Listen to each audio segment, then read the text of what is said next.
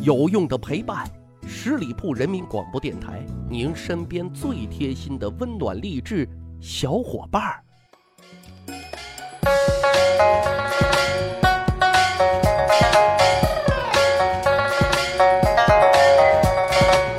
十里铺人民广播电台，长见识，长谈资，密史趣谈。我是大汉。上期节目啊，咱们讲了古代明星爸爸如何教育子女啊，培养子女的德智体美劳。可是各位啊，不是每一位明星爸爸都能教育好自己的子女的啊。当然，也不是每一个子女都能理解老爸们的良苦用心啊。啊，因为总有一些不争气的家伙。啊，他们是继承和发扬不了老子们的优秀基因的，而专打老子的脸。嘿，这种啊，我们俗称坑爹。今天节目就跟大伙扒一扒几位坑爹的主啊，他们坑的可都是大名鼎鼎的爹呀。首先登场的就是狄仁杰的儿子狄景辉。狄仁杰大家比较熟悉，一代名相。前段时间啊，赵又廷主演的《狄仁杰之四大天王》也挺火热啊。关于狄仁杰的故事也很多。今天啊，先跟大伙说说老百姓为他建生祠的事儿。啊，说公元六百九十六年，契丹作乱了，攻陷了冀州，一时间啊，河北震动。啊，为了稳定局势，武则天就启用了狄仁杰啊为该地区的魏州刺史。狄仁杰到任之后啊，采取了一系列的手段。有效的稳住了局势。这契丹人一看狄仁杰不是好惹的主啊，于是呢就退兵了。因为狄仁杰在任期间啊，勤政爱民，政绩卓著。在他调任的时候啊，当地的老百姓为了感激他，就为狄仁杰呢建立了生祠。可是各位，就是这么一位啊受人敬仰的贤能之士，之后呢，这些老百姓却将为他建立的生祠又亲手给砸了。为什么呢？就因为他生了一个啊坑爹的儿子，《新旧唐书》的《狄仁杰传》中都提到了狄仁杰有一个儿子叫做狄景辉啊，这人啊官品极其的坏。狄景辉呢是蹭老子的光，官至魏州司功参军，官不算大。这个官衔是干什么的呢？他呀主管祭祀、礼乐、选举、科考、丧葬等一些具体的事务，其实都是没有实权的。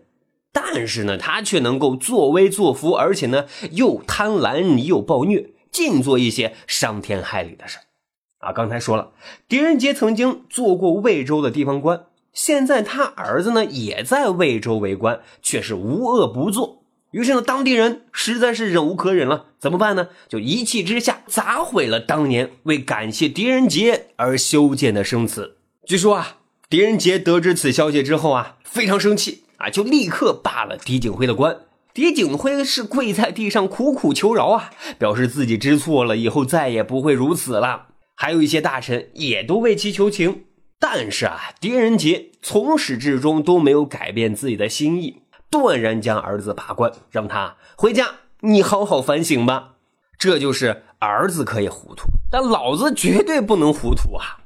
好，今天第二位登场的海瑞的儿子。海中士，啊，我们都知道啊，生前连肉都吃不起的海瑞，是用一生的自律赢得了廉洁奉公的名声。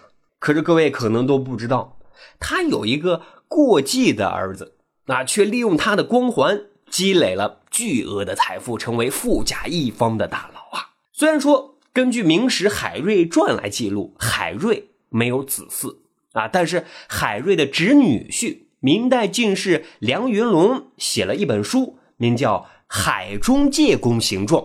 普及一个知识点啊，海瑞死了之后的谥号叫中介啊，所以《海中介公行状》可以理解为这是一本啊记录海瑞个人的传记的书籍。那在这本书记载，海瑞呢有一个堂弟叫海尔，好，这个尔啊是王字旁，右边一个耳朵的耳。海尔的二儿子呢，叫海中士，他呢过继给了海瑞啊。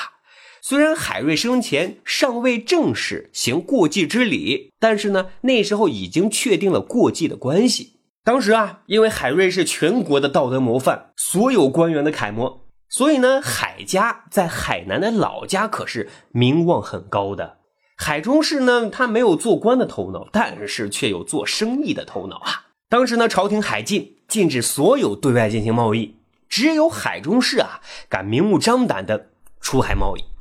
这个时候的海瑞已经去世了，但是名望还在，所以呢，当地的官员和老百姓就当没看见海中氏走私这件事儿了。据说啊，到了海中氏儿子海树祖这一辈啊，家资那已经是相当丰厚了。可以说啊，海树祖已经是富甲一方的有钱人了，在当时的琼州堪称首富啊。可是虽然钱多，但是来的不光彩啊，所以啊，大家都认为海中氏的做法就是在给海瑞脸上抹黑呀。可是无奈，人已经去了，也没人能管教这不孝子孙了呀。好。今天第三位登场的啊，是赵奢的儿子赵括。赵括最大的功绩就是给后人留下了“纸上谈兵”这个成语。赵括受父亲的影响，自幼喜欢读兵书，经常跟父亲啊谈兵论道，而且呢是口才了得。后来呢，赵奢去世了，秦赵两国在长平啊要进行主力决战。这个时候呢，赵王突然想到了赵括。因为他看起来实在是像个大人物啊，具有雄韬武略，是个定国安邦的大人才呀。于是呢，赵王临阵义将，任赵括为全军的统帅。啊，俗话说啊，知子莫如父啊。赵括的母亲自然是知道自己儿子有几斤几两的，于是呢，就上书赵王，坚决反对赵括统兵。可是赵王不听啊，人家是用人不疑，疑人不用。赵母呢，实在很无奈，最后呢，让赵王答应，如果赵括战败，请求啊，不要株连家人。赵王心想啊，有赵奢的优良基因在，赵括怎么能战败呢？啊，于是就满口答应了。可现实是骨感的，理想主义注定是会失败的。果不出赵母所料，赵括兵败长平，四十万士卒都被坑杀，全军覆没。所以呢，长平之战之后，有人向赵王进谏，赵括罪莫大焉，请灭其三族。那得亏赵母有先见之明，在赵括出征前向赵王要了这个保证书，赵氏一族才免于灾祸。只是可惜了，赵王太相信基因能够遗传了。要是那时候学过生物，那就好了，他就知道基因也是会突变的。赵括呢，作为理想主义军事家、空想战略家，虽然学到了父亲的智谋，确实很遗憾没有学到结合实际、活学活用。所以呢，赵括不仅坑爹，坑了四十万赵军，更坑了整个赵国。长平战役之后，最有实力与秦国一较高下的赵国，从此啊一蹶不振。三十八年之后，赵国灭亡，这都是血的历史呀。好，十里铺人民广播电台《密史趣谈》，咱今天的节目啊，讲的都是古代坑爹，他们可都是专业的种子选手啊。好，本期节目啊，就是这样了。